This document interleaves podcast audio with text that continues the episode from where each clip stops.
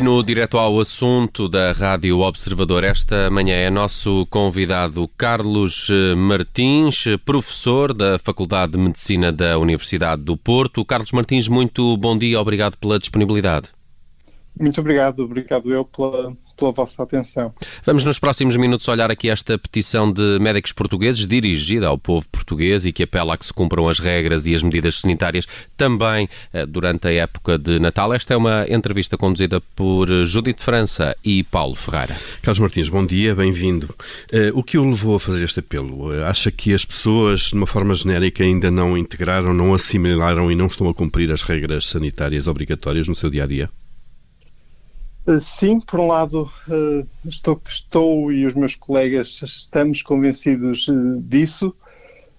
Por outro lado, também estamos convencidos que este, o combate a esta pandemia e a, e a este vírus tem várias dimensões. Uma, uma dimensão, de certa forma, passa mais é da responsabilidade das nossas autoridades e, e aí muita coisa tem, tem falhado e também fruto dessa falha uh, e associada a essa falha estão os erros de comunicação e aquilo a que assistimos nos, nas últimas semanas, nos últimos meses até, provavelmente até já desde o verão, uh, é realmente uma menor comunicação focada naquilo que é essencial para combater este, este vírus. E uh, esta petição visa precisamente, por um lado, alertar a população para o essencial, já que as medidas legais nunca serão suficientes no, no, combate a esta pandemia. Cada um de nós tem realmente um poder importante nas suas próprias mãos uh, para, para se proteger e uh, decidimos realmente alertar, porque nas últimas semanas temos andado a debater uh, se fazemos recolher obrigatório, se não, se os supermercados abrem determinadas horas ou, ou não, quando na verdade nada disso combate este vírus. Mas acha que, acha que uh, não, não, devem, não deve. Uh, as regras de confinamento, não confinamento, essas regras que estão relacionadas com o estado de emergência, ehm, não devem ser diferentes? Ou seja, em cada estado de emergência não deveria haver uma continuidade? Assim, as regras para serem eficazes necessitam de uma estratégia lógica, coerente de integração. No fundo, Uh, nós, enquanto país, enquanto comunidade, para nos defendermos, temos que ter aqui quase uma, uma estratégia de combate uh, militar, digamos. E o que é que eu quero dizer com isto? No fundo, enquanto comunidade, temos que impedir a entrada de novas infecções. Para isso, interessa termos uma boa muralha. Uh, a nossa muralha está cheia de buracos e, por exemplo, aqui entrariam estratégias de testes na, na, na fronteira, quarentenas à chegada, não estamos a fazer nada disto. Depois, uh, é, é, óbvio que mesmo assim algumas pessoas infectadas vão entrar na comunidade e então aí temos que minimizar o contacto com outras pessoas. É o segundo passo. Uh, é neste sentido que entra a noção da bolha social, é neste sentido que têm entrado, por exemplo, as tentativas de recolher obrigatório e de algum confinamento, qual é o problema? O problema é que eh, não adianta nada nós eh, termos o recolher obrigatório ao sábado à tarde e ao, e ao domingo à tarde, se durante de segunda a sexta-feira todos estamos, uh, continuamos a conviver e continuamos a ter as crianças nas escolas, por hum. exemplo, a fazer educação física sem, sem máscara, os refeitórios durante a semana, os restaurantes que são locais onde as pessoas estão sem máscara, os ginásios, até as pequenas indústrias, as pequenas empresas, as pessoas facilitam e durante muito tempo ninguém chamou a atenção para isso e é nesse sentido que esta petição também vem. Uh, e continuamos aí a ter contactos sociais de risco. Mas, Carlos Martins... Uh, uh, e também falhamos, e muito. Mas... Aqui falhamos muito. Uh, a solução para isso seria fechar toda a gente durante um tempo indeterminado em casa. Uh, não, o, não, não. Então. Não. Precisamente isso. Eu, eu, nem sequer defendo um confinamento geral. Não, falou uh, das escolas, falou das empresas e, obviamente, do dia a dia com alguma normalidade, vamos lá, que se vai fazendo durante a semana, não é? Como é que se bem. resolve então esta aparente incompatibilidade? Muito bem.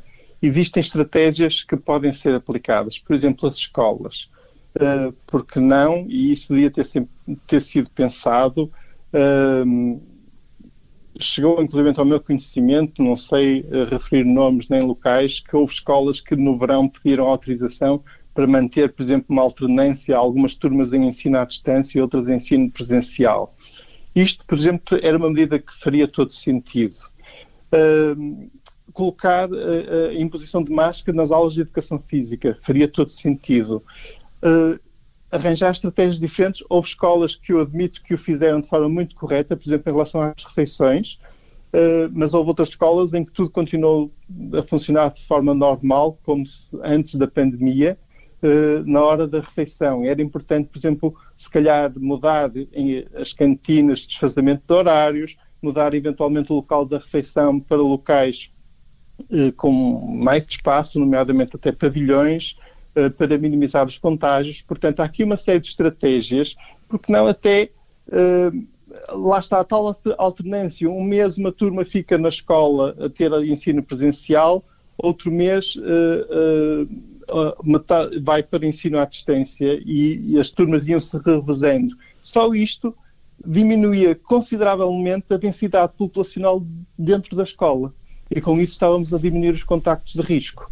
Portanto, há aqui uma série de estratégias uh, que deveriam ter sido efeito, planeadas no, no verão e implementadas e que foram completamente negligenciadas e muito à luz de uma retórica de que as crianças não transmitem, de que nas escolas está a correr tudo bem, quando na verdade nós neste momento não conseguimos obter a fonte de infecção na grande maioria dos casos e quando, na verdade, a maioria das crianças são assintomáticas. E por isso é que é difícil detectar que o foco, digamos, de uma infecção para dentro de casa, para dentro da família, veio da, da, criança na escola, porque na verdade a criança nunca teve sintomas e, e depois o, o, foco só aparece quando o adulto fica com, com sintomas. Hum. O, o, governo aponta para que o contágio nas escolas seja residual. Não concorda então com esta leitura?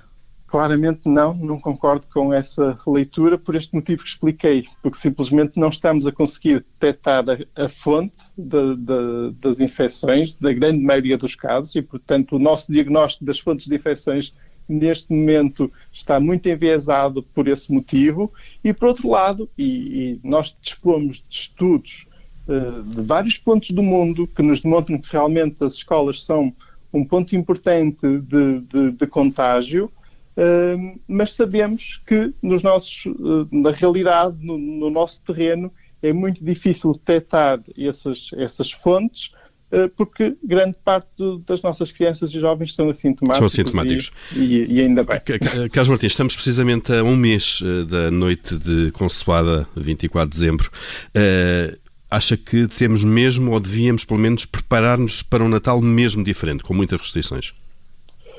Assim, eu, eu, eu, considero que sim, e a petição também vai nesse sentido, de alertar, até porque o nosso Primeiro-Ministro, dada altura, mencionou que, no caso dele e na, no caso das famílias grandes, ele, por exemplo, estava a ponderar dividirem-se enquanto conviviam uma parte da família num dia e no outro dia encontrava-se outra parte da família. Ora, cá está uma solução que é uma má solução, porque no, espaço de 24 horas vão na mesma estar todos em contato uns com os outros Portanto, e há o risco de infecção. O exemplo Portanto, dado pelo Primeiro-Ministro, isto foi há cerca de duas semanas numa conferência de imprensa, uh, é aquilo que não se deve fazer? Exatamente, é aquilo que não se deve fazer. E, e nós temos que pensar que num convívio em sala fechada, dois metros, ou melhor, não é uma distância e numa sala fechada não existe uma distância segura quando estamos sem máscara. E realmente as pessoas em família, em casa, a conviver umas com as outras para comer, para consoar, ainda por cima num ambiente que é alegre, que é festivo, normalmente em que falamos mais alto, uh, tudo isso aumenta muito o risco de infecção. Então a única forma que nós temos de nos protegermos é realmente cada família ficar com os familiares do seu próprio agregado familiar. Isto é, manter Esta... só as pessoas que coabitam regularmente, que partilham a mesma casa. Exatamente. Essa será a estratégia mais segura para vivermos o Natal.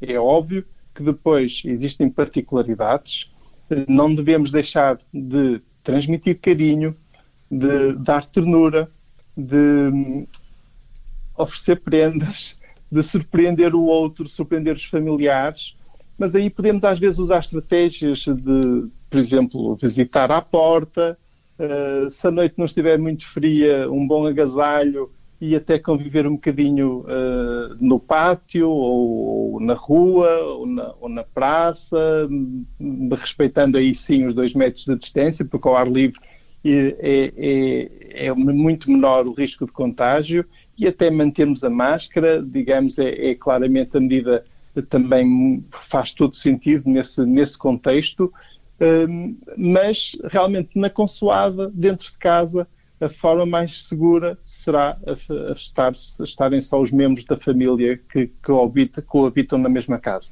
Portanto, nesse cenário, uh, concorda que era preciso uh, que não houvesse uh, viagens entre conselhos?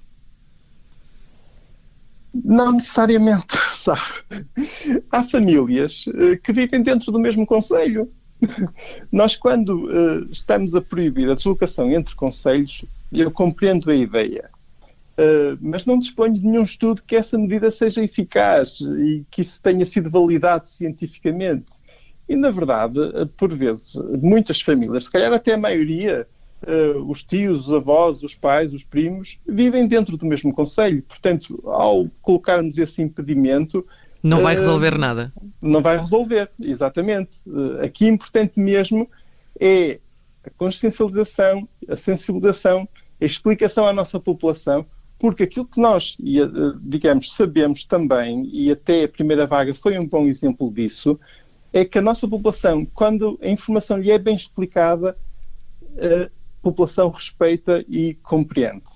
O problema é que, a dada altura, a comunicação foi toda errada. Assim como, por exemplo, a retórica de, de, ou a ideia de que estamos a fazer sacrifícios agora para depois salvar o Natal e para depois aligeirar as medidas, é completamente errada. Nós, nós temos que manter estas medidas até uh, uma proporção muito significativa da nossa população estar vacinada.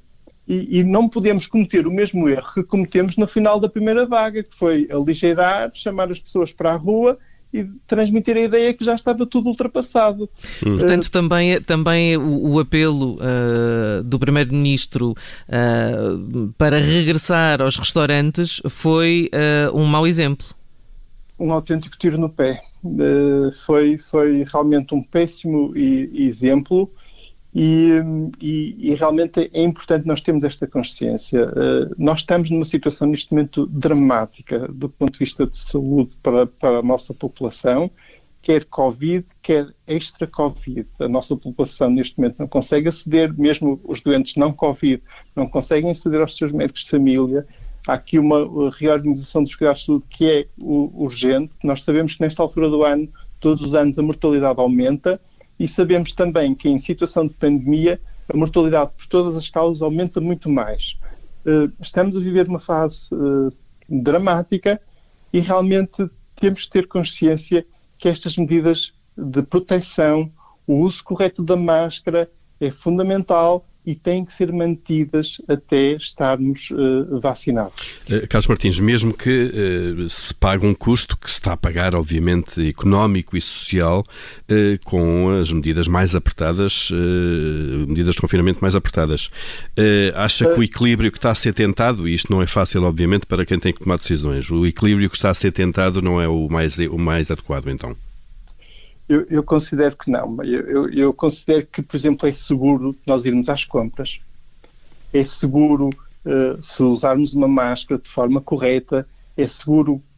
Podemos fazer imensas coisas na nossa atividade económica, no nosso dia a dia. É, é seguro, seguro, andar na rua? Uh... Claramente. É seguro andar na rua. Uh, é seguro então percebe, percebe o, o, o, o, Olha, por exemplo, a atividade do, dos restaurantes. Uh, eu, digamos, faz, faz todo sentido incentivar os restaurantes a funcionarem em esplanada. Uh, vão dizer em inverno. É, é verdade, mas existem formas hoje em dia de ter esplanadas a funcionar durante o inverno. Nós visitamos os países do norte da Europa e vemos esplanadas do inverno a funcionarem. Faz todo sentido manter restaurantes a funcionar, por exemplo, em, em regime de takeaway. Realmente faz todo sentido e isso permite alguma dinamização económica. É óbvio que há aqui algumas restrições que são necessárias, eh, mas temos que focar as medidas realmente para aquilo que é o contacto de risco em sociedade.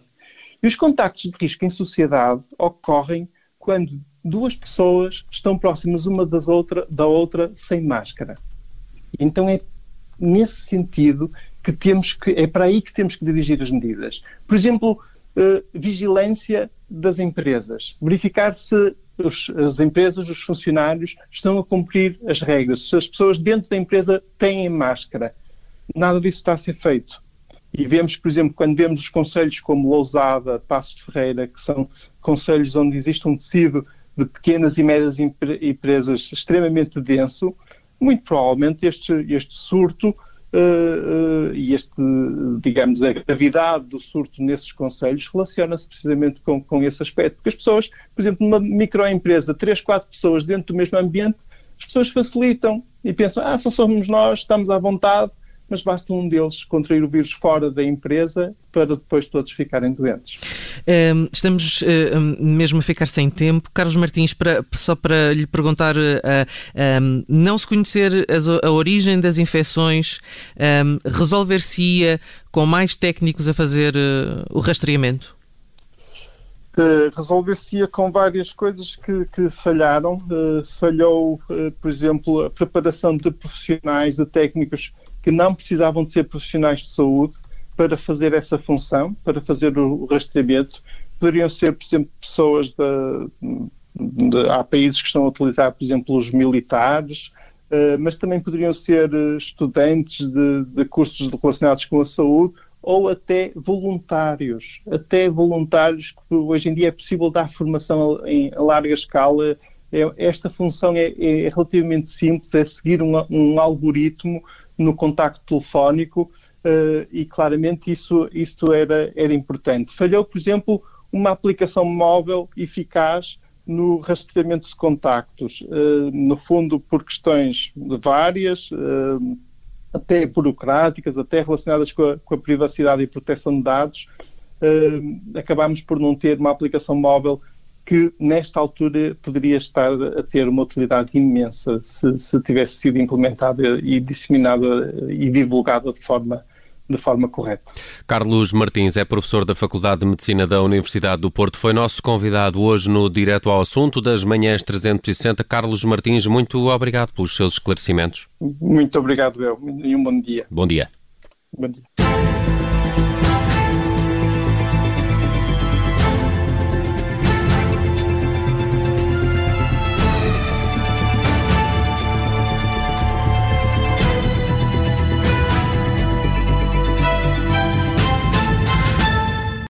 Obrigada por ter ouvido este podcast. Se gostou, pode subscrevê-lo, pode partilhá-lo e também pode ouvir a Rádio Observador online em 98.7 em Lisboa e em 98.4 no Porto.